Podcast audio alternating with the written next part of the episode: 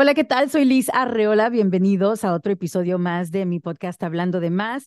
La gente que me conoce o que me sigue en redes sociales sabe que eh, mis padres ya son personas de la tercera edad. Y cuando digo de la tercera edad, de la tercera edad. Mi papá tiene 96 años, mi mamá tiene 87. Y los que tienen padres o abuelos o seres queridos de esta edad saben lo complicado que puede llegar a ser cuidar de ellos. Em, y es una conversación que a veces eh, no se tiene hasta que se llega el momento de tomar decisiones por ellos y después la gente está vuelta loca, no se puede llegar a un acuerdo, no saben qué hacer y son conversaciones que se tienen que tener antes de que pues e, estemos ya viendo la realidad de enfrente de nosotros. Y bueno, son todas cosas que quiero platicar el día de hoy con mi invitada. Ella es Claudia Deschamps. Claudia, gracias por estar con nosotros. No, hombre, muchas gracias, gracias a ti por invitarme a ser parte de este programa y a tocar este tema que, a pesar de que es muy es muy común, porque yo creo que muchísimas personas de nuestra edad ya están enfrentando este camino, eh, no encuentras mucha información al respecto, ¿eh? No, no es mucho. No se, no se habla mucho de este tema. Cuéntame un poquito de ti, de tu mamá y hace cuántos años se fue a vivir contigo o te la trajiste a vivir contigo. Mira, ella, eh, mi mamá vivió por muchos años en la ciudad de Cuernavaca, México, que queda cerca de la Ciudad de México y tiene un clima envidiable. Eh, mi papá falleció, ella y mi papá vivían en Cuernavaca y mi papá falleció en el año 2007. A partir de entonces, ella se quedó en Cuernavaca, se quedó viviendo ahí varios años más, eh, haciendo una vida independiente, tenía, eh, vivía en una comunidad de personas ya de edad, avanzada, que era algo muy bonito porque entre todas hacían comunidad, eh, compartían sus recursos, se acompañaban. Pero ¿qué pasó? Pasaron varias cosas en el caso de mi mamá y dos más importantes que hicieron que ella viviera a venir, viniera a vivir a Estados Unidos conmigo eh, fue que número uno la asaltaron. Mi mamá, eh, ella tomaba transporte público y para trasladarse a sus eventos, porque aparte tomaba clases de todo, iba a clases de pintura, iba a exhibiciones, hizo una vida muy activa después de enviudar, pero se transportaba en, en eso, en, en transporte público la asaltaron, del tipo de asalto que se subió a alguien y a todos les dijo, entréguenme todo lo que tengan y entonces no la tocaron, de hecho ni siquiera le robaron nada. Ella dice que, que siente que los asaltadores, los, los asaltantes, perdón, la, como que la consideraron, como que ya vieron, esta es una persona muy mayor y mejor nos mantenemos, le, le damos su distancia, pero le dio un sustazo. Eso fue uno, y la otra es que una compañerita, una vecinita, muy amiguita, falleció y falleció solitita. Mm. Entonces fueron dos cosas que como que sí fueron una sacudida y que ella también yo creo que se empezó a dar cuenta que era cuestión de tiempo antes de que no pudiera continuar subiendo los escalones mm. em, y, que, y que posiblemente ya no era una buena idea vivir sola, porque vivía sola. Entonces vino a vivir con nosotros, eh, ya tiene 13, mm, 12 años que se vino a vivir eh, con nosotros. Vivimos en, una, en un hogar intergeneracional porque vivimos mi esposo y yo con nuestros dos hijos adolescentes, una de, uno de 16 y una de 19, y mi mamá que acaba de cumplir 92. ¿Tú eres hija única? Fíjate que no, no tengo un hermano que vive en México, pero que ha puesto su distancia y no ha querido tener nada que ver con, con no tiene ningún contacto con ella. Mm. Fíjate que es muy común que siempre esa responsabilidad caiga sobre las hijas, ¿no? Eh, aunque sean hijos que sí tienen relación con su mamá o con su papá, por alguna razón es como de automático, como default, que cuando se llega ese momento, la que los atiende son las hijas. Y yo he escuchado decir, ay, qué bueno que tienes hijas porque las hijas te cuidan. Y, es, y fíjate que es algo muy, es lógico, ¿no? Porque pues con tu hija vas a tener toda la confianza, a diferencia que con tu hijo, que posiblemente que ya se haya casado, y entonces vas a tener que estar ahí conviviendo con la esposa de tu hijo, a diferencia de con tu hija. Acuérdate, Liz, de la película famosísima ya de los principios de los noventas de como agua para chocolate. Era que la protagonista estaba condenada por ser la menor a cuidar a su mamá hasta el resto de sus días. Y el drama es que eh, se llamaba Tita y Tita se enamora y pues Tita no puede vivir su eh, romance porque... Pero sí, es algo muy generacional y es algo muy, muy de nuestra cultura. ¿Sabes que mis papás tienen o tenían ese pensar? De que por ser la menor yo era mi responsabilidad cuidar de ellos, o sea, de que la menor no tenía que casarse, que la menor tenía que dedicarse a cuidar de ellos. Mis papás pues son de esa época, pues que, y aparte, no solamente que son de esa época, sino encima son de rancho y nunca fueron a la escuela, entonces tienen como pensamientos muy, muy antiguos, muy machistas.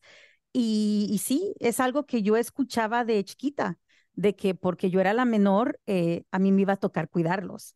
Obviamente, sí los estoy cuidando, pero no los estoy cuidando sola. O sea, afortunadamente, eh, yo soy la menor de una familia muy, muy grande y entre todos nos hemos compartido esa responsabilidad. Pero fíjate que aunque hubiese sido el papá, hubiese sido tu mamá, normalmente la responsabilidad cae en las mujeres es por default. No importa que sea el papá el que estás cuidando, no importa que seas a la mamá la que estás cuidando. Es como que es automático. Las mujeres cuidan de los niños y las mujeres cuidan de los viejitos. Como que esa responsabilidad no se la cargan tan fuertemente a los hombres. Yo sé que hay excepciones, claro, pero estoy hablando en términos generales, que es lo típico. Eh, de hecho, mi mejor amiga, su esposo lo dice siempre, eh, porque ellos tienen dos hijos varones, y él siempre le dice, ay, deberíamos de tener o intentar a ver si tenemos una niña, porque ¿quién nos va a cuidar? Wow. o sea, es, es, algo que se, que se piensa y se asume. Eh, entonces, en tu caso, te tocó como que fueras hija única. A pesar de que nunca se habló y nunca se tocó, Elis, porque ahorita mencionas algo importante, hay familias que se han venido, se ha venido oyendo eso por generaciones y, se, y bueno, si se da o no se da ya depende de, de, las circunstancias, pero en mi caso jamás se habló del tema, en mi caso, eh, en mi caso y uno de los, de los eh, eh, motivos que me da muchísimo gusto que me hayas invitado a, al podcast es también para, para, de alguna manera, no es que estemos haciendo conciencia, pero también para quitar el miedo de hablar de ese tema, mm. porque yo sé que en mi casa y en mi caso jamás se habló del tema, jamás se habló de qué va a pasar cuando nosotros seamos mayores, jamás se, a diferencia de familias donde sí se viene manejando ese mensaje por generaciones. En mi casa jamás se manejó, jamás, y entonces circunstancialmente se dieron las, se dieron las cosas, y este. Y afortunadamente tu marido, eh, que también es mexicano, pues no te puso peros, porque eso es una, eso es otra cosa. O sea, eh, tú no vives sola, tú tienes una pareja que tiene que estar de acuerdo de que su suegra va a vivir con él. ¿Cómo sucedió esa conversación si no es mucho invadir tu No, no, ¿sabes qué? No, eh, hasta eso que tengo la gran, gran fortuna, y por haber escuchado, yo he oído de casos en la que de plano el marido dice, o es tu mamá o soy yo. O sea, imagínate, imagínate entre el espalda y la pared, ¿no? Quienes se ve. Mi esposo, a raíz de que falleció mi papá, se lo dijo a mi mamá muy directamente y muy, de manera muy sólida, señora, cuando usted esté lista, cuando usted esté lista. Entonces ha sido muy apoyador, ha tenido mucha visión, Liz, porque aparte de todo, él encabezó el, la acción para construirle a mi mamá un cuarto en la planta baja. Eh, yo tengo una residencia, eh, ahí, ahí, tienen su casa, eh, que es de dos pisos. Y ella podía subir la escalera y bajarla. De hecho, vivió le vacilaba yo que con mi hija era como su roommate, ¿verdad? Porque vivían en el mismo cuarto, pero ya no, ya no puede. Y yo no hubiese tenido esa visión. Y mi esposo fue el que encabezó el investigar cuáles eran las opciones, sacar los permisos con la municipalidad, con la ciudad, para poder hacer esa extensión. Y entonces mi mamá tiene una extensión que es su cuarto con su baño, con su estancia, tiene privacidad cuando la quiere y la necesita y puede salir a la cocina y a la sala, que son las áreas comunes. Entonces, no, fui muy afortunada en ese, en ese aspecto. Definitivamente. Aparte de que es un ajuste para ti, para tu familia, también tuvo que haber sido un ajuste para tu mamá, que era una mujer muy independiente, que iba de arriba para abajo, que tenía sus actividades, que tenía sus amistades, socializaba no solamente eh, ella tuvo que dejar su país, dejar su independencia, dejar sus actividades y acoplarse a una nueva vida. ¿Eso fue difícil para ella? Para todos. es que fue para todos, porque claro, fue un reajuste, fue un, este, y, y, y fue la transición de pasar a ser parte de la generación sándwich. Yo es un término que también en alguna vez lo escuché, en alguna ocasión lo escuché, eh, y me llamó mucho la atención. Y fíjate, es chistoso porque ahorita me doy cuenta que han habido mensajes eh, que durante los años que trabajé como periodista, había temas que surgían de repente que me llamaban mucho la atención y ese fue uno y no sabía por qué. Entonces no sospeché que eventualmente me iba a convertir en la generación sándwich en la que tienes que cuidar del bienestar de tus hijos, claro, que son tus dependientes, pero que eventualmente tus padres, y en este caso, en el caso, en, el, en este caso con mi mamá, este, pues sí, ha sido más la participación y ha sido, con mi mamá sí hay una barrera del idioma, ella su inglés es muy limitado, y antes podía hacer muchas cosas que, que ahorita ya no puede. Entonces sí, te, te conviertes en parte de que tienes que estar echando un ojo. Eh, y te conviertes en la mamá de tu mamá. Tienes que tomar las decisiones por ellos. Ellos se convierten casi, casi en niños chiquitos, tercos. Mis papás son bien tercos. O sea, uno los tiene que regañar, no hacen caso los señoritos. O sea, em, de verdad que cambia la dinámica tan drásticamente y en mi caso, por ejemplo, es un cambio de verdad muy extraño porque yo venía de ser una hija con un papá súper estricto, súper machista, súper tachado a la antigua.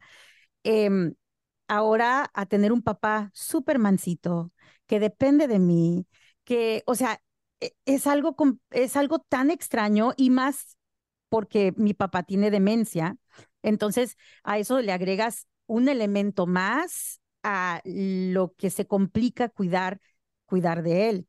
Pero dime un poquito cómo se ajustaron ustedes como pareja, tus hijos al recibir a la abuela y tu mamá a llegar a vivir contigo y depender, porque de cierta manera depende de ti ahora.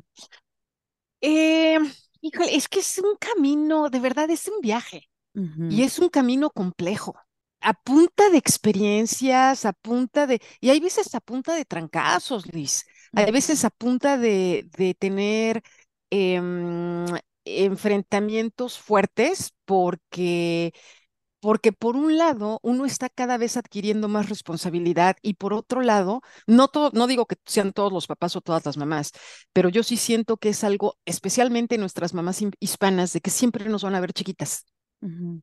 Siempre nos van a ver niñas, siempre nos va, siempre sienten, y no sé si lo, lo hacen, al menos en, en, el caso de la mía, no sé si es eh, em, inconsciente. Oh. inconsciente o es intencional o lo piensa o lo raso, no lo sé, pero, pero de siempre querer tener algo de yo sé más, yo te voy a decir cómo, yo te. Híjole, entonces eso. autoridad. Exactamente. Mi mamá lo tiene también. Claro, y es también parte de que como sienten que pierden control, van a aferrarse del, del control que puedan. Pero hay veces, hay veces que, que, digo, es bien difícil. Entonces ha sido, respondiendo a tu pregunta, ¿ha sido un ajuste fuerte? Sí, eh, pero ha sido un ajuste de más fuerte el darnos cuenta cómo eh, físicamente ya pierden, pierden habilidad cognitiva, pierden su capacidad para poder caminar y moverse como lo hacían antes. Eso ha sido más ajuste, Elis. ¿eh, Mira, yo, no, ahora sí que no es comercial, pero aprovecho para decirles a todos los, a todos tus escuchas del podcast, a todos los que estén caminando este camino, a todos los que estén en contacto con personas mayores, que se los digan, que se vacunen por el del shingles. El shingles es el herpes y yo no conocía mucho del tema, pero ¿qué pasa? En el 2019 le dio a mi mamá y le dio un bajón tremendo.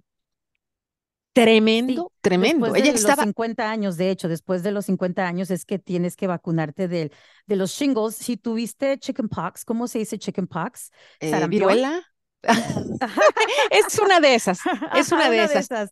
Si tuviste chickenpox, eh, tienes el virus que causa shingles. Ya lo tienes en tu cuerpo.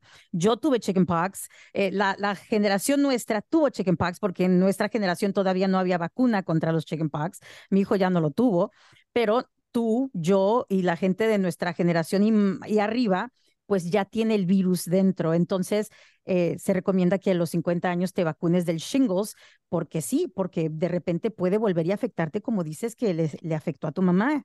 Y mira que le dio, no le dio tan fuerte, pero eh, lo que lo hizo muy pesado es su edad. Su edad ya también hace de que no reaccione igual a los padecimientos, de repente a los medicamentos, de ya, ya es, es delicado. Entonces, de estar súper bien, les, de ella estar súper bien, le dio un bajón tremendo. Entonces, ahorita ya trae andadera, ya su, su caminar es muy pesado, ya salir, digo, salir de la casa y llevarla X, ¿no? Citas, tú sabes, citas de doctor, la farmacia, el, es, es de cuidado, hay que estar súper pendiente y hay que tener mucha... Entonces es un viaje y el, el ajuste ha sido a todos los niveles. No sé tú, pero por lo menos yo em, constantemente vivo preocupada por ellos. Es, es algo que no se me quita. Y yo sé que no soy la única, yo sé que mis hermanas y mi hermano sienten lo mismo.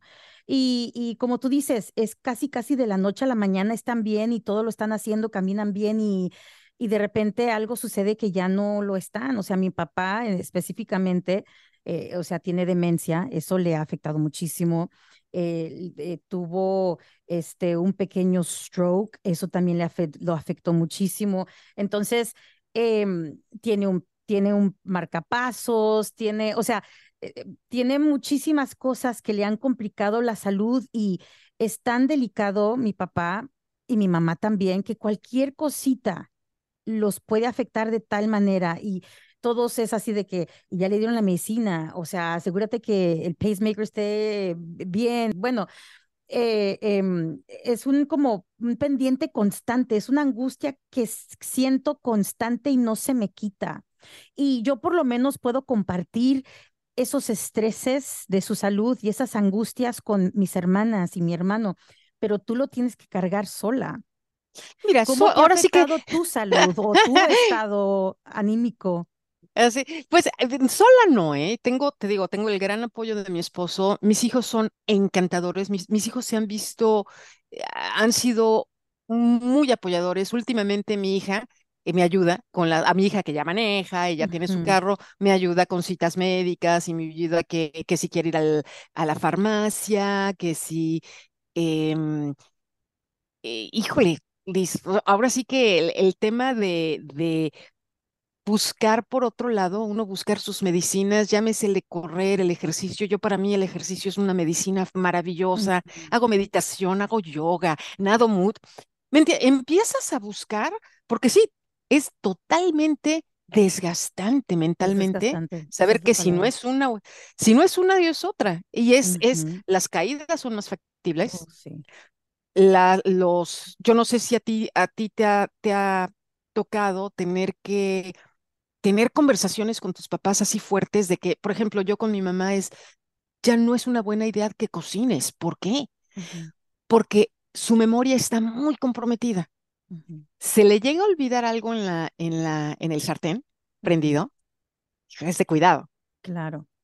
¿no? este... Por supuesto, en el caso de nosotros, a mi mamá vivimos regañándola constantemente porque mi mamá es sus plantas, sus plantitas. ella siempre sale a su jardín y está agachada cortando weeds, eh, eh, sacándolas de un lugar para plantarlas en otro lugar, eh, cargando cosas pesadas. Y uno le dice, mami, si quiere hacer esas cosas, avísenos a nosotras para siquiera ayudarle o estar al pendiente de usted porque usted se puede caer. De repente ella sale y se va al correo y el correo para el correo tiene que cruzar la calle. De repente la la es que esta viejita si no si no tienes los ojos sobre ella se te escapa. Y, y, de repente la encuentro y está en el ditch porque vio que había basura en el ditch y se metió al ditch a sacar basura Y uno, mami, usted no puede hacer eso. Usted se cae y luego, ¿qué pasa? No se va a poder ni mover y va a tener que estar atada a la cama y vas a tener que depender de nosotros. Y, o sea, pero tú le dices de todas las maneras que le puedes decir y se lo repites y se lo repites. Y esa señora no te hace caso ni por favor. No hace caso. Son bien tercos. Y, de repente de repente se sube a un escaloncito porque quiere alcanzar no sé qué plato del, eh, del cajón de arriba y uno tiene que, o sea, quitarle las cosas para que ella no las utilice porque no hacen caso. Y es no, son un peligro constante. No, y yo creo que hay un elemento también de negación, Liz. es que es muy doloroso. Hay un elemento de negación de, ah, como fregados, ¿no? Claro que puedo, ah, claro que puedo levantar esa basura, claro que puedo este, eh, salir a caminar, claro. Claro, claro. Y hasta que, ¿qué pasa? Algo pasa, hasta que algo pasa. ¿Qué pasa? O que se pierden. Y te digo, es muy común, y no lo digo con fastidio, lo digo porque son cosas que pasan muy comunes y te lo digo porque tengo muchos eh, amigos y amigas de mi edad que están en el mismo camino y algo pasa. Caídas, em, momentos de que se les olvida dónde están, entonces se extravían, se les dejan prendido algo. Em, mi papá con su demencia, em, de verdad que no puedes quitarle los ojos de encima. O sea, em, eh, hubo un mes, un par de meses que se quedaron aquí en mi casa porque mis papás, ellos viven en su casa y nosotros los cuidamos desde su casa. Pero eh, en un par de meses ellos eh, estaban arreglando cosas en su casa y se vinieron a quedar conmigo. Bueno, que no, mi papá abrió la puerta y se salió buscando a mi mamá y afortunadamente lo encontré ah, caminando, eh, ya no se había ido tan lejos, pero lo encontré a tiempo, o sea, se me hubiera perdido.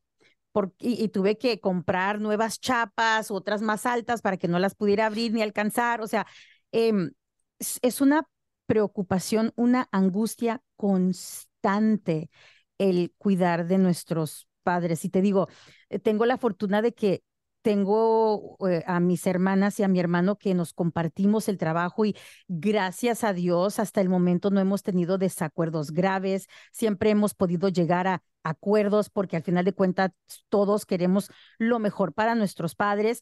Gracias a Dios todos estamos participando, ninguno se está haciendo menso, ¿verdad? Todos estamos eh, atendiendo la parte que nos toca, porque nos lo repartimos y, y sí, mis padres viven en su casa, pero no pasan ni una noche sola, no pasan ni un día solos.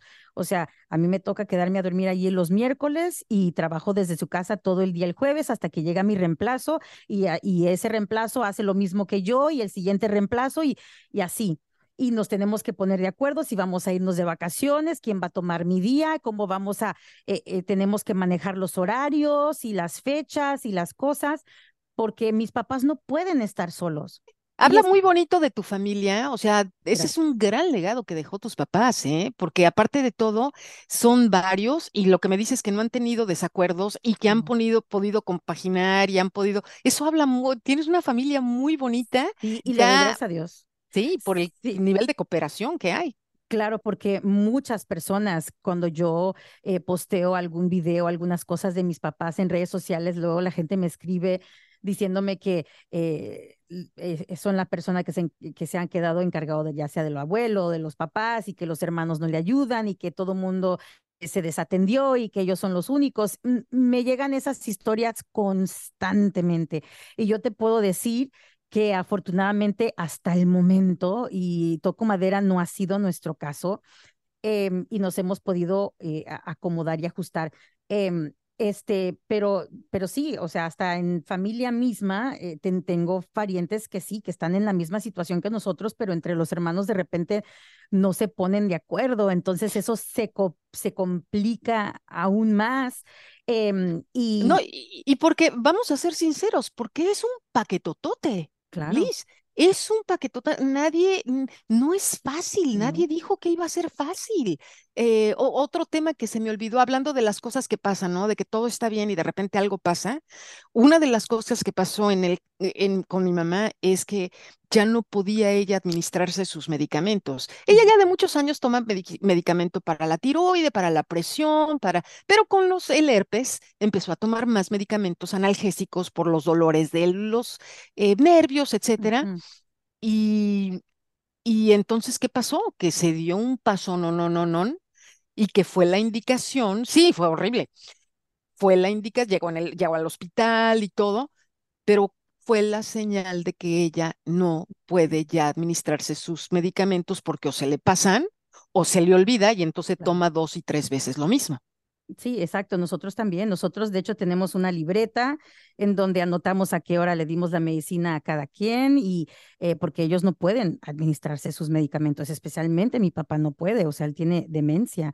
Em, es complicado y también eh, ponerse de acuerdo en eh, power of attorneys, todos, todos esos documentos legales que uno tiene que atender y hablar, testamentos. De hecho, este año justo Em, yo hablé con mis hermanos y les dije, oye, em, mi papá, la demencia se le está agravando cada vez más, ¿no? Eh, mi mamá también ya está grande de edad, o sea, tenemos que tener un power of attorney, tenemos que tener un power de medical, este, ¿a quién vamos a asignar? Y nadie quería, o sea, ninguno de nosotros queríamos tener la responsabilidad y, y todos así como que la que lo quiera tener, yo confío en ustedes y todos, no, yo también confío en cualquiera de ustedes y, y al final de cuentas todas llegamos al acuerdo de, de, de quién lo tomaría, ¿no? Y esa persona lo aceptó y así. Eh, pero al final de cuentas, decimos, ok, tú tienes el power of attorney y ya, ya todo se firmó, pero al final de cuentas sabemos que la manera en que nosotros funcionamos como hermanos es majority rules, o sea, el voto mayoritario de cuando se toman las decisiones. Somos nueve en total y cuando se ha tenido que tomar una decisión importante en la vida de mi mamá o mi papá, siempre es, ok, ponemos a votación. ¿Qué vamos a hacer en esta ocasión? Los que voten por esto, eh, los que voten por esto, y el que gane, ganó.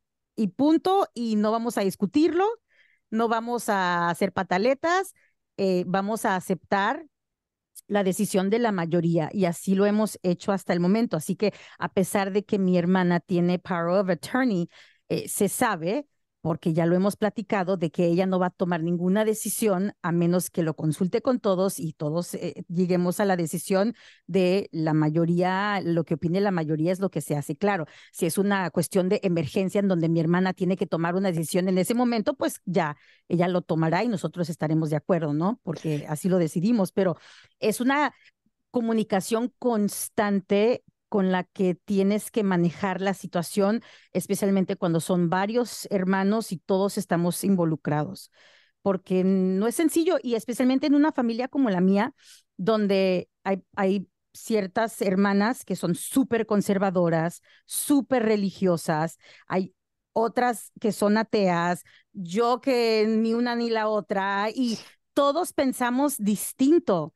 Entonces, las religiosas quieren ciertas cosas, las otras quieren ciertas cosas y, y, y ahí sí se puede complicar y hemos tenido nuestras diferencias, pero al final de cuentas siempre decimos eh, el voto mayoritario, ese va, esa va a ser la decisión. Y... Que, que, que, saludable, me parece muy saludable y me parece que aun cuando no para los hermanos que no votaron por cierta decisión, acatan la decisión de los tenemos que, tenemos que, y esas conversaciones de eh, testamento, eh, que son cosas que en nuestra cultura no se habla, o sea, por lo menos cuando yo mencionaba esto del testamento, nadie quería hablar de ello, nadie quería tomar la responsabilidad de buscar el abogado o de empezar el papeleo. Como que siempre es, ay, no queremos hablar de eso, ay, no hables de eso, ay, pero ¿por qué? Y yo, tenemos que ser realistas, o sea, entonces yo tomé las riendas de de eso busqué el abogado, empecé la conversación y lo llevamos a cabo y lo hicimos y todo ya está en regla. Pero son conversaciones que en las familias latinas normalmente no se quiere hablar porque no quieren como eh, correr el riesgo de, de, parecer que, ay, tú nomás quieres que ya se haga el testamento porque a lo mejor quieres algo o se empiezan a pelear o, o es que no se tiene que hablar de eso porque eso es mala suerte, o qué sé yo, cuáles son las eh, cosas eh, que pasan por la cabeza de las personas, pero la realidad es que son cosas que se tienen que hablar porque eh, si algo sucede con nuestros viejitos y no está todo en regla, se arma un despapalle y familias terminan quebradas y, hermanos que no se vuelven a hablar porque se pelearon porque las cosas no estaban en regla. Entonces, eso es un gran consejo que yo les puedo dar a las personas que están cuidando de sus viejitos y aunque no estén viejitos, o sea, todos en general tenemos que pues tratar de tener nuestros documentos en regla porque uno nunca sabe lo que pueda pasar y uno quiere hacérselo lo más fácil a nuestros seres queridos en caso de que uno falte o cuando mis papás falten. Lo último que queremos entre los hermanos es tener que estarnos peleando por ese tipo de cosas. Entonces, eh, esas decisiones son importantes platicarse y especialmente platicarse cuando tus papás todavía están en sus cinco sentidos, como mi mamá que está súper lúcida, mi mamá su mente está al 100 todavía, gracias a Dios, y que todavía se pueden platicar estas, estas cosas y que mi mamá todavía puede tomar decisiones, ¿no? Sí, el, el gran reto les es, ma, vamos a hablar acerca de tu, eh, hay un documento aquí en Estados Unidos que se llama Do Not Resuscitate. Ah, Tiene un, un, que es básicamente que la persona da su consentimiento a no me no hagan esfuerzos desesperados por revivir mi corazón cuando ya me morí. Es algo, o sea, nadie se despierta pensando, hoy va a ser cuando le voy a hacer los, los arreglos funerarios a mis papás. Nadie se, se, y fíjate qué, qué irónico y qué cierto, ¿no? Y alguien me lo dijo el otro día que se me hizo tan poderoso, y es que tú encuentras cantidad de información, seminarios, libros, podcasts, eh, tutoriales de, de recibir a un bebé, pero no encuentras mucha información de cómo comenzar a despedir a esos seres queridos, especialmente tus papás, y de, de, hacerlo de tal manera de que cuando llegue el momento ya hayan cosas que se hayan arreglados. Ese el do not resuscitate, em, eh, el, el, la carta poder, si es que hay propiedades, el testamento, si es que hay propiedades, y lo que son los planes funerarios, Liz. Yo llevo, te, lo, te voy a decir, yo llevo hace como tres o cuatro años, no me acuerdo por qué, pero incluso yo traje a una vendedora de una compañía muy, muy grande a explicarnos las opciones. Qué bueno que lo hice porque por lo menos abrió la conversación. Fue alguien, fue como una facilitadora de decirnos cuáles eran los planes, cuáles eran las opciones. Eh, ¿Hicimos arreglos? No, pero por lo menos abrió la conversación. Bueno, hace tres o cuatro meses yo empecé el proceso otra vez. Pregúntame si ya tengo algo.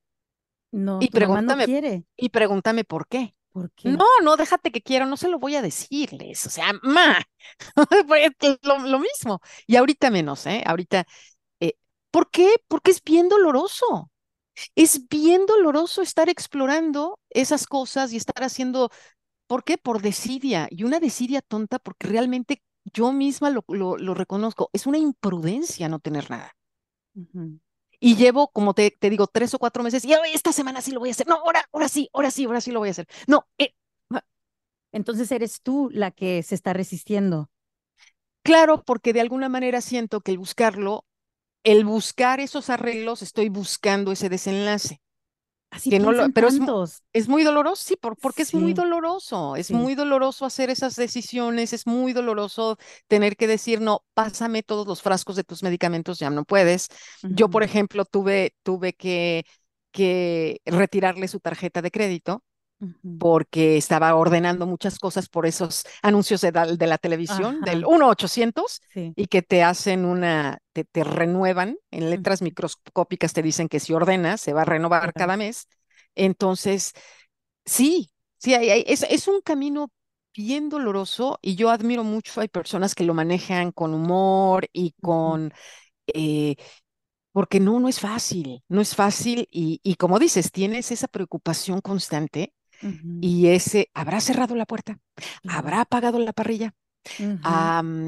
Eh, ¿Andará con su andadera? E, exacto, mi mamá era una, híjole, la regañábamos tanto de que se pusiera a caminar sin su andadera. Eh, tenemos la casa de ellos llenos de cámaras, para empezar. O sea, el único lugar donde no hay cámaras es en el baño. pero en todas las esquinas de la casa de ellos, porque eh, eh, todos siempre estamos constantemente checándolos. O sea, eh, si de repente, si yo tengo que ir a la tienda y, estoy, y es mi día de estar con ellos, les aviso, oigan, tengo que ir al súper, mi mamá me encargó cosas, hay, quien los va a estar este, espiando por las cámaras. Ok, yo los espío, ok. Pero siempre tenemos los ojos puestos en ellos constantemente. Fíjate que afortunadamente mi papá, hace ya varios años, él fue el que inició esa conversación de querer comprar el terreno donde ir a ver los cementerios, el ver dónde se quiere enterrar, ya compró los lotes, ya está todo pagado, o sea, eso ya está todo pagado. Mi papá sabe y mi mamá saben dónde se van a enterrar, ellos mismos lo escogieron, ellos mismos los pagaron. Y, o sea, gracias a Dios, todo ya está organizado y hecho, pero pero te digo, porque afortunadamente de mi parte mi papá fue el que tomó la iniciativa de, de hacerlo, porque yo me imagino que sí, o sea, yo no, sí, nadie, nadie. Yo no me atrevería a decirle a mi papá, oiga, papá, eh, como dónde quisiera que lo enterráramos, o, o sea, ¿Cómo ¿Cómo sacas la conversación?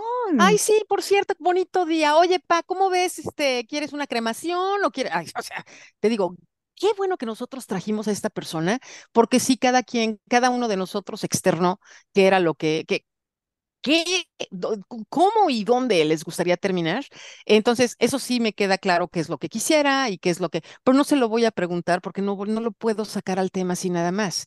Ahora, eh, ¿qué es lo que nos deja a nosotros, no? Porque finalmente estamos hablando de la generación eh, antes de nosotros, a, a eh,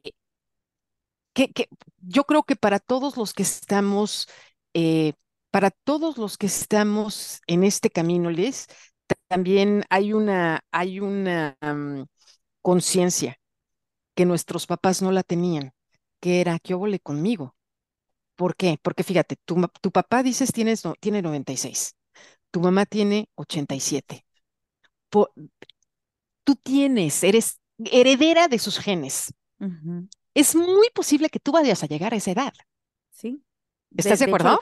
la mamá de mi papá murió a los 96, su hermano murió a los 92, o sea, todos han muerto en los noventa y tantos.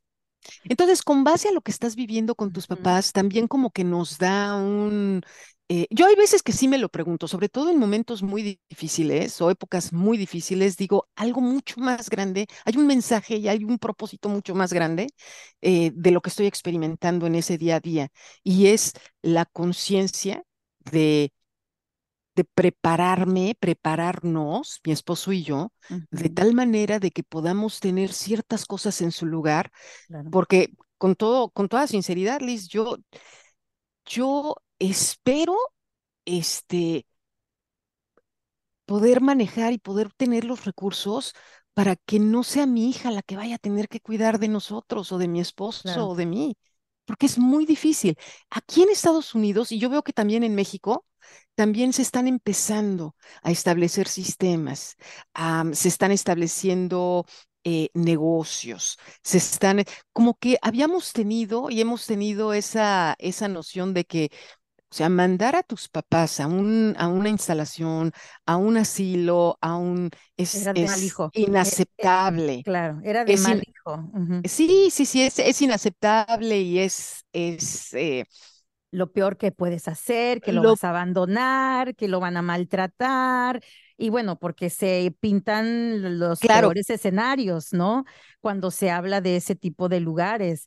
Eh, pero para algunas personas son los mejores lugares. Y yo lo pienso, por ejemplo, por alguien como mi papá que tiene demencia o gente que, peor aún, que pudiera tener hasta Alzheimer's.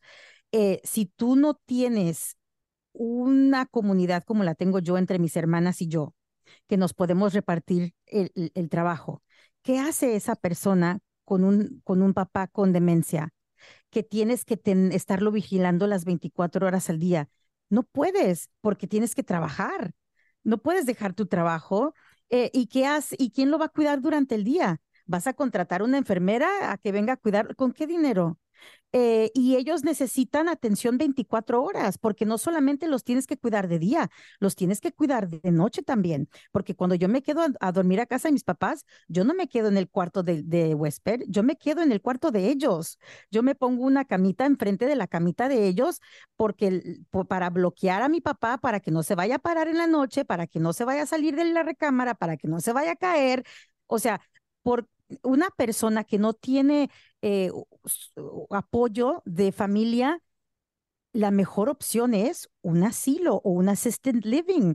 Em, pero eso en la, en la cultura latina es mal visto y no debería de ser mal visto. No, porque hay un elemento, hay un elemento como, eh, hay, hay, hay un fenómeno que le dicen el del cuidador quemado.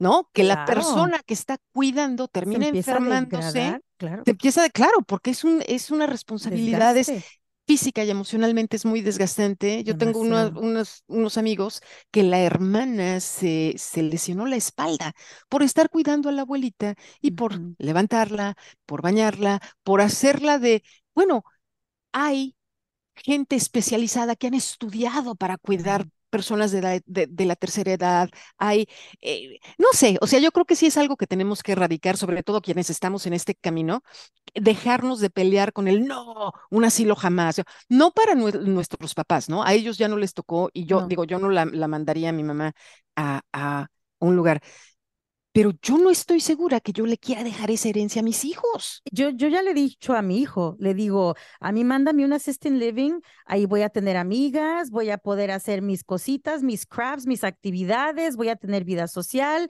y, pero me vienes a visitar de una vez a la semana mínimo. O sea, eh, sí, yo esas conversaciones ya las he tenido con mi hijo y justo porque estamos viviendo la realidad de sus abuelitos, o sea, de mis papás. Em, pero eh, mira, fíjate, yo tengo una tía que es un poquito más joven que mi mamá, pero tiene ochenta y tantos. El caso es de que eh, algunos de los también tienen muchos hijos y algunos de los hijos quieren mandarla a un assistant living eh, este, y los otros no. Eh, y es que, pues, es difícil, o sea, todos trabajan, nadie trabaja desde casa, ella está sola durante el día, entonces, y todavía ella está muy lúcida, ella camina bien, ella está muy todavía para estar activa. Entonces, eh, eh, eh, de hecho, mi tía ya había aceptado ir al assistant living, pero las hijas mayores no, no querían. Yo creo que por lo mismo, porque cómo van a mandar a mi mamá a ese lugar y pero no, porque hasta les inyecta vida ir a esos lugares, a, hacer amigos, a convivir con gente de su edad, a, hacer actividades, a salir de compras, a salir a hacer ejercicio, e, en vez de quedarse en casa esperando a que les llegue la muerte. no, no, y aparte, y aparte, ¿sabes qué? Es ah, que a mí se me hace a ella, ella dice que no, y bueno, no, no, no hablamos mucho del tema, pero sí tiene que ser para volverte loco, que la única gente con la que se comunica somos nosotros. Yo trato de traer gente aquí a la casa y trato de que salga y trato de, porque lo que tienes en esos lugares de assisted living y lugares especiales, tienes comunidad, tienes gente alrededor que está viviendo tus mismas, que, que es de tu edad, que tienen temas de conversación, que pueden hacer amigos y que están acompañados. Y encima hay enfermeros 24 horas que están allí en caso de cualquier cosa. Y hay personas que eh, trabajan allí, que si tienen que ir a asegurarse que se tomen los medicamentos, esas personas se aseguran que se tomen los medicamentos y ya eh, tanto le inyectas vida a tus viejitos y te regresas la vida a ti mismo, porque es tanta la responsabilidad, especialmente cuando no tienes ayuda de mucha familia, que dejas de vivir no puedes vivir, no puedes hacer otra cosa más que cuidar de ellos. Y tampoco se trata de que vamos a ser mártires en esta vida. O sea, eh, eh, tampoco, o sea, yo sé que yo no quiero eso para mi hijo y mi hijo es hijo único. Yo no quiero que él tenga que dejar de vivir porque yo estoy viejita y no me puedo cuidar sola y yo no dejé nada preparado para quitarle un poco de esa responsabilidad. No, como padres es nuestra responsabilidad asegurarnos que cuando lleguemos a ese momento, hayamos ahorrado, hayamos sacado algún seguro, eh, invertido o, empezado a hacer pagos para ciertas... para nuestro cuidado, claro. Y eso, Luis, eso es evolución. Yo creo que eso es evolución. Yo te puedo decir, te lo puedo garantizar. A mis papás jamás, cuando, cuando mis papás tenían 40, 50, 60 años, yo te garantizo que no les pasó por acá el, vamos, a, esas verdades innegables, pero no les pasó, vamos a crecer, vamos a envejecer, vamos a, necesitar, no les pasó a ellos. Como te a uno sí como te mencioné al principio, mis papás eran del pensamiento de que la hija menor tenía que dedicar su vida a ellos, que la hija menor no se tenía que casar, que la hija menor tenía que cuidar de ellos. Ellos eran de ese pensamiento. No les resultó, ¿verdad? El plan, pero al final de cuentas, gracias a Dios, entre todos los hijos los estamos cuidando, pero no todos tienen la fortuna de tener eh, hermanas y hermanas activas y, esa comunidad que tengo yo para cuidar entre todos a mis papás. Y aún así es difícil y aún así es cansado y aún así es pesado y estresante.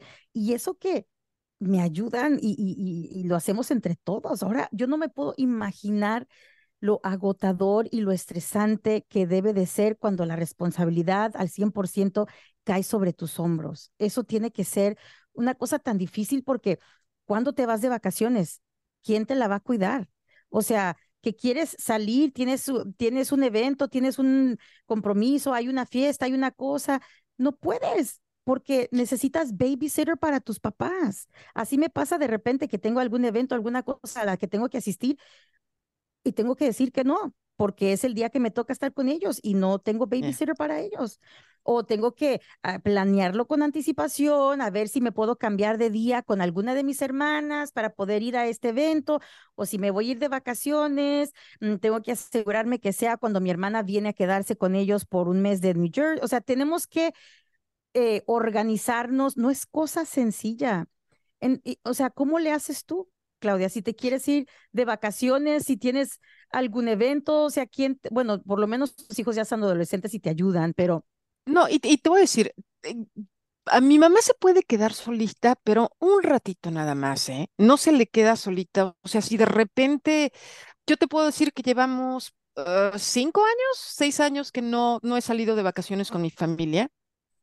Mm, porque no, no es imposible y porque ya sacar a mi mamá, ah, digo, el, último pseudo viaje, digo pseudo viaje porque fue aquí cerca, que hicimos fue una demostración de, no, ya no, ya no se puede porque es muy trabajoso. Ella termina muy, mal muy malhumorada, por ende, uno termina mal, por ende, la salida se fue a la fregada. Si se trataba de pasarla, de relajar, no, ok.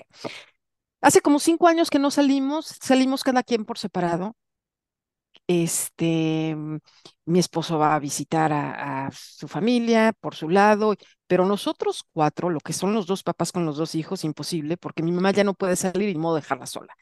Ahora, este año, gracias a una gran amiga que tengo que me va a apoyar con ello y se va a venir a quedar a la casa, voy a poder salir. Es la primera vez en cinco años, vamos a salir de la ciudad em, la última semana del año en cinco años no lo hemos podido hacer y solo porque tengo esta amiga que me apoya, lo vamos a poder hacer. Y digo, me está apoyando de que voy y me quedo ahí. Y digo, wow, o sea. No es fácil. y, la, gente ni se imagina. A, la gente que no, la gente que no tiene la responsabilidad constante de atender a un viejito, eh, no se imagina. Y mucha gente critica tan fácilmente. ¿no? O sea, ¿por qué no están haciendo esto? ¿Por qué no están haciendo el otro? ¿Por qué no hicieron esto diferente? Pero hasta que tú no lo estás viviendo, viviendo ese día a día con esos viejitos, de verdad que no puedes opinar. Pero al final de cuentas, lo positivo que yo le veo a todo esto es de que ahora que eh, eh, estoy cuidando tanto de mis papás, los estoy disfrutando mucho. Y sé que me falta poquito tiempo para estar con ellos. Y mm, eh, el el que ahora tengo que cuidarlos tanto, eh, pues me da la posibilidad de eh, pasar tiempo con ellos, reír, jugar con ellos, porque de verdad ellos se han vuelto como niños chiquitos, especialmente mi papá. Les encanta jugar juegos, eh, vamos a la sección de juguetes y nomás para ver qué, le, qué juguete le compro a mis papás con los que se puedan entretener y, y los estoy disfrutando y mi hijo los está disfrutando también eh, hasta que Dios me, me, los quiera dejar. Y eh, siento que esa es la gran bendición que he tenido de poder cuidar de ellos. ¿Cuáles han sido los beneficios para ti? Pues yo creo que también un poco el desarrollo de empatía, que a veces siento que me falta mucho. O sea, tengo días buenos y tengo días no tan buenos y tengo días muy malos y tengo días. Entonces, sí es una montaña rusa emocional.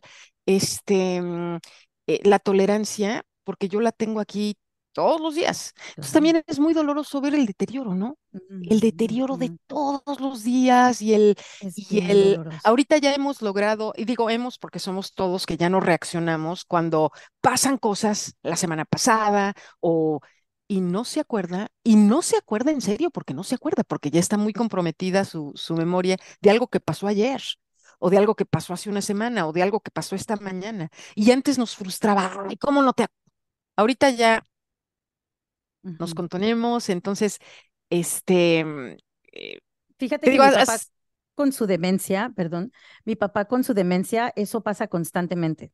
O sea, eh, le tenemos que estar, mi papá tiene eh, un catheter, no sé cómo se dice eso en español. Un catéter, un catéter. Y, y, ya lo va a tener por el resto de su vida. Entonces, a mi papá se le olvida. Y cuando yo te digo que cada cinco minutos le tengo que decir, ¿Para dónde va? Voy al baño. No, pa, no necesita ir al baño. Usted tiene una manguera, no tiene que ir al baño. Ah, yo tengo una manguera. Sí, pa, no se preocupe, usted siéntese, ¿no? A los cinco minutos otra vez. ¿A dónde va, pa? Voy al baño. No, papi, usted tiene una manguera, no necesita ir al baño. O sea, cuando yo te digo que eso se lo estamos recordando, híjole, cien veces al día, no te estoy exagerando. Y, ¿y cómo te vas a enojar con él? él tiene demencia. Y, y, pero hazle entender, por ejemplo, a mi mamá. Mi mamá se frustra tanto con él. Ay, viejito, ¿cómo no te vas a acordar?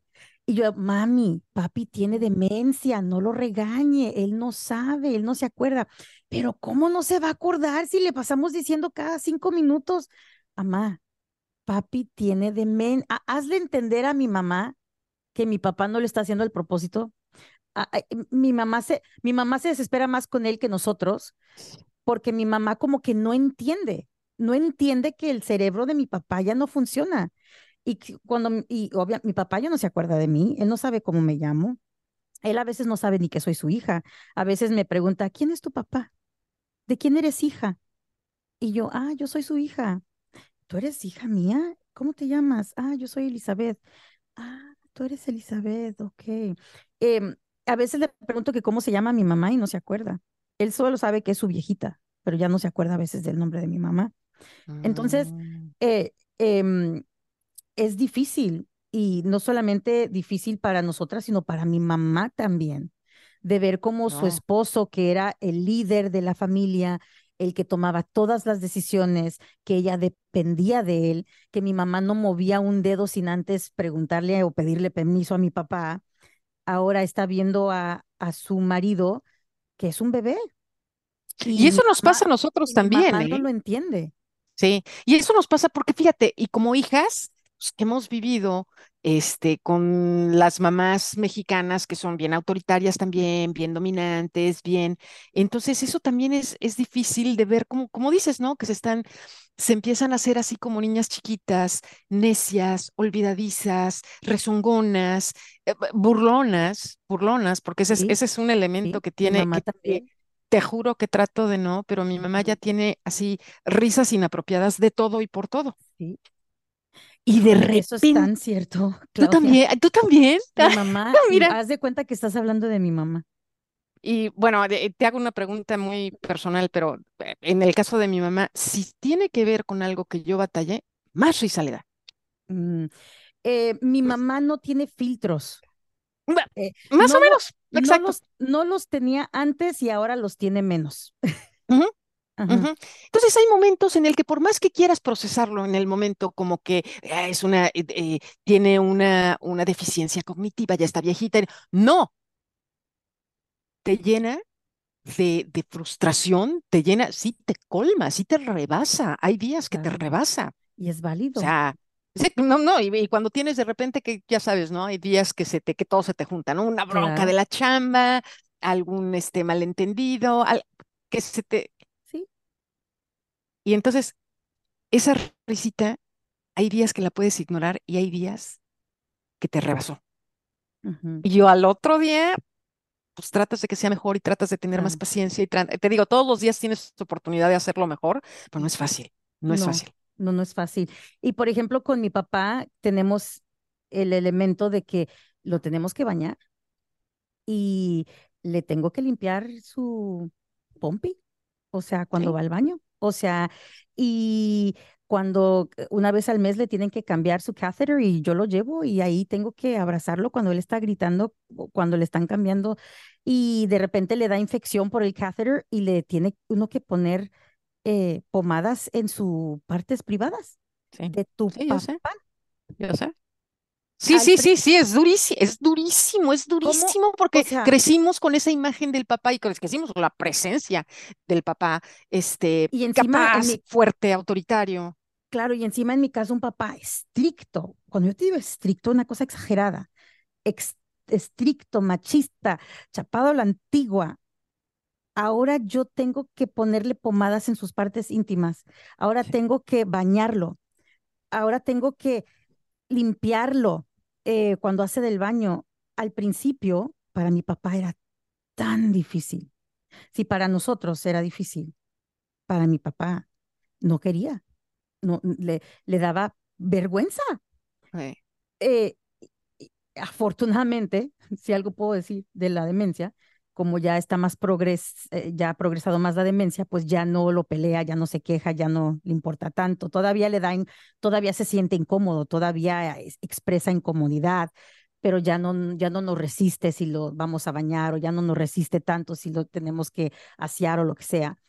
Pero al principio era vergüenza para él, vergüenza para nosotros pero son cosas que se tienen que hacer y que jamás te imaginarías que tendrías que hacer. No, y es- sea, sí, y son esas responsabilidades inescapables eh, eh, que, que, bueno, eh, si no tú, ¿quién?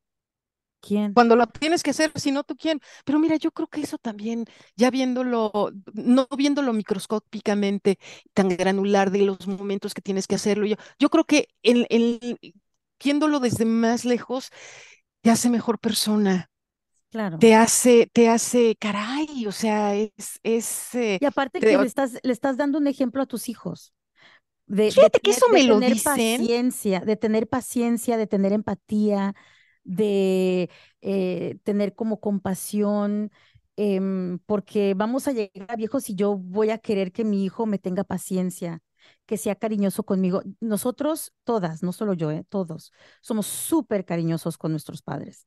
Somos bien consentidores con ellos, los mimamos constantemente, les damos besitos, los abrazamos, los chuleamos, eh, jugamos con ellos, los tratamos, la verdad, los, los tratamos muy bien. Y eso nuestros hijos lo ven. Y yo quiero pensar que se van a acordar de la manera en que yo traté a mis padres eh, y, y- y que me traten así también, porque es el ejemplo que uno les puede dejar a ellos y eh, que lo están viendo todos los días. Eh, no lo estamos diciendo, lo estamos haciendo, ¿no? Están claro. aprendiendo de nuestros, de nuestras acciones. Claro. Y fíjate que eso es algo que me han dicho a mí, ¿eh? En relación con este, esta dinámica que tenemos ahorita de que lo que están viendo mis hijos va a ser muy importante y va a ser muy valioso. Y, y por un lado sí, pero por otro lado yo misma he tenido esa conversación también con ellos de que, eh, de que no quisiera dejarlos con ese paquete y de que, vamos, no, no, no, eh, que ojalá y que la boca no se me haga chicharrón. eh, Espero que sean pacientes, espero que estén presentes, pero no es mi expectativa, ni es mi tirada, ni es mi, de porque yo lo hice, eh, pasárselas a ellos, porque sí es muy, muy, sobre todo en días difíciles, sí es imposible no pensar el hecho de que, bueno, uno ya terminó de, de cuidar a los niños chiquitos, ¿verdad? Uno ya salió de todo eso de las, y tú y yo hemos compartido antes lo difícil que es criar a los niños chiquitos, el, el, paso de la escuela, los años escolares y todo. Y ya cuando empiezan a ser más independientes y, y es como que uno va de regreso. Entonces ahora toca cuidar a alguien que se está convirtiendo a un, eh, vamos, con los niños chiquitos eventualmente crecen y se independizan, pero con las personas de la tercera edad, no. Sus necesidades crecen, su dependencia va en incremento también y este y, y, cada vez se trata de cuidarlos más, protegerlos más, tomar más decisiones de vida que ya ellos no pueden tomar y eso y eso es bien difícil también. Claro. Eh, ¿Cuál es el mensaje que le quieres dejar a la gente sobre eh, esto de atender nuestros viejitos? Pues yo creo que el mensaje más importante es abrir el paso a la conversación es eh, platicarlo, especialmente con los niños chiquitos, eh, de, que, no son temas, no son temas eh, fáciles de abordar, pero yo creo que a la medida que lo hagamos con naturalidad, yo lo, que digo es, yo quisiera, y mira, Liz, yo no crecí viendo personas mayores, conviviendo con personas mayores, mi contacto con mis abuelos y abuelas fue muy limitado, casi nulo. Em, entonces yo lo viví muy poco y nunca me tocó cuidar a nadie, nunca me tocó, o sea, estas conversaciones nunca, y te lo digo, mis papás, por motivos que jamás les pasó por la mente, ¿qué va a pasar de aquí a 30 años? ¿Cómo, cómo nos preparamos? No les pasó. Bueno, eh, pero yo creo que lo, lo, lo más importante es no tener miedo a tener esas conversaciones no tener miedo, especialmente si no lo estás viviendo. Con mis hijos las tengo porque tenemos a mi mamá aquí, pero nadie las tuvo conmigo y eso lo hace más difícil. Entonces, yo creo que sí, lo, lo, lo, lo más importante es de alguna manera encontrar esa puertecita para abrirla, abrir la conversación y hablar de, ahorita estamos muy bien, manejamos, somos independientes, trabajamos, pero eventualmente no va a ser así. ¿Cómo ves? ¿Cómo ven, chavos? Claro. Este. Estar preparados definitivamente es lo más importante. Y, tomar pasos y tomar, y tomar decisiones de vida muy importantes de, de, eh, de eso, de porque todo tiene que ver con recursos. Aquí, aquí en Estados Unidos yo creo que hay más sistemas de protección civil para personas de edad avanzada eh, que en nuestros países, que en Latinoamérica. Pero, sabes, por lo menos eh, nosotros no hemos encontrado como ayuda. O sea, eh, eh, por ejemplo, buscar a una enfermera que venga a cuidar a mis padres, uno pensaría, ay, a lo mejor el seguro que tienen lo puede cubrir y no. O sea, tienes que prácticamente estar viviendo casi en poverty para que te aprueben a una persona que vaya a cuidar de tus papás. O sea, no es algo, no es algo fácil. No, no, tú pensarías, yo pensaba que a lo mejor si, si existirían más recursos así, pero no, o por lo menos no los hemos descubierto. Y, sí los hay, y bueno, y ahí regresamos a cuánta información hay para recibir a un bebé, pero hay muy poca información para esto. Te voy a decir un recurso que a nosotros nos funcionó. En un tiempo mi mamá fue a la, te digo, a la parroquia, a un grupo de personas de edad avanzada, y hay, hay mucha información ahí. Entonces hay ministerios dentro de la iglesia católica, en las parroquias, pero aún si no son católicas, hay grupos, parroquia, iglesia aquí en Estados Unidos es comunidad y son ministerios y son, hay recursos ahí. Este, pero fuera de eso, pues para tus, para tus escuchas del podcast que nos puedan eh, em, eh, orientar posiblemente, sí, nosotros estamos ahorita buscando que se le apruebe a mi mamá Medicaid, ya se lo rechazaron una vez y estamos tratando de volver a, porque eventualmente sí vamos a necesitar una, eventualmente vamos a necesitar hacer lo que tú lo acabas de describir, la bañada, la limpiada, la alimentada, la, esas cosas. Que, eh, buscamos eh, para ver cuánto costaba el contratar a una enfermera que viniera de part-time, este, para justo eso, para bañarlo, para ponerle sus pomadas, para hacer todas esas cosas, ¿no? Más como invasivas. Em, y de repente ellos también hacen un poquito de, de limpieza, o sea, eh, y estaba carísimo. Carísimo, Claudia, sí. carísimo. A, y, eso, a, menos. y eso que era part-time lo que nosotros estábamos buscando. Sí, sí, sí, sí, es, es este, no hay dinero que alcance aquí en Estados Unidos, a menos que tengas muchísimo dinero, eh, una enfermera, un, te digo, Medi, Medicaid o Medicare, te digo, es, porque aparte uh -huh. de todo es complicadísimo esto. Eh, hay agencias, hay agencias que sí. te dan respite care, pero pues ah. a 50 dólares la hora, ¿verdad? No, y hay, hay agencias que supuestamente te ayudan con la aplicación para que te la aprueben, pero tiene, es, un, es un rollo tan complicado. Tú pensarías que es algo sencillo de decir, ok, este señor tiene 96 años, trabajó toda su vida, eh, este, necesita asistencia de una enfermera. Uno pensaría que el seguro cubriría ciertas cosas y la verdad que nos ha sorprendido que no.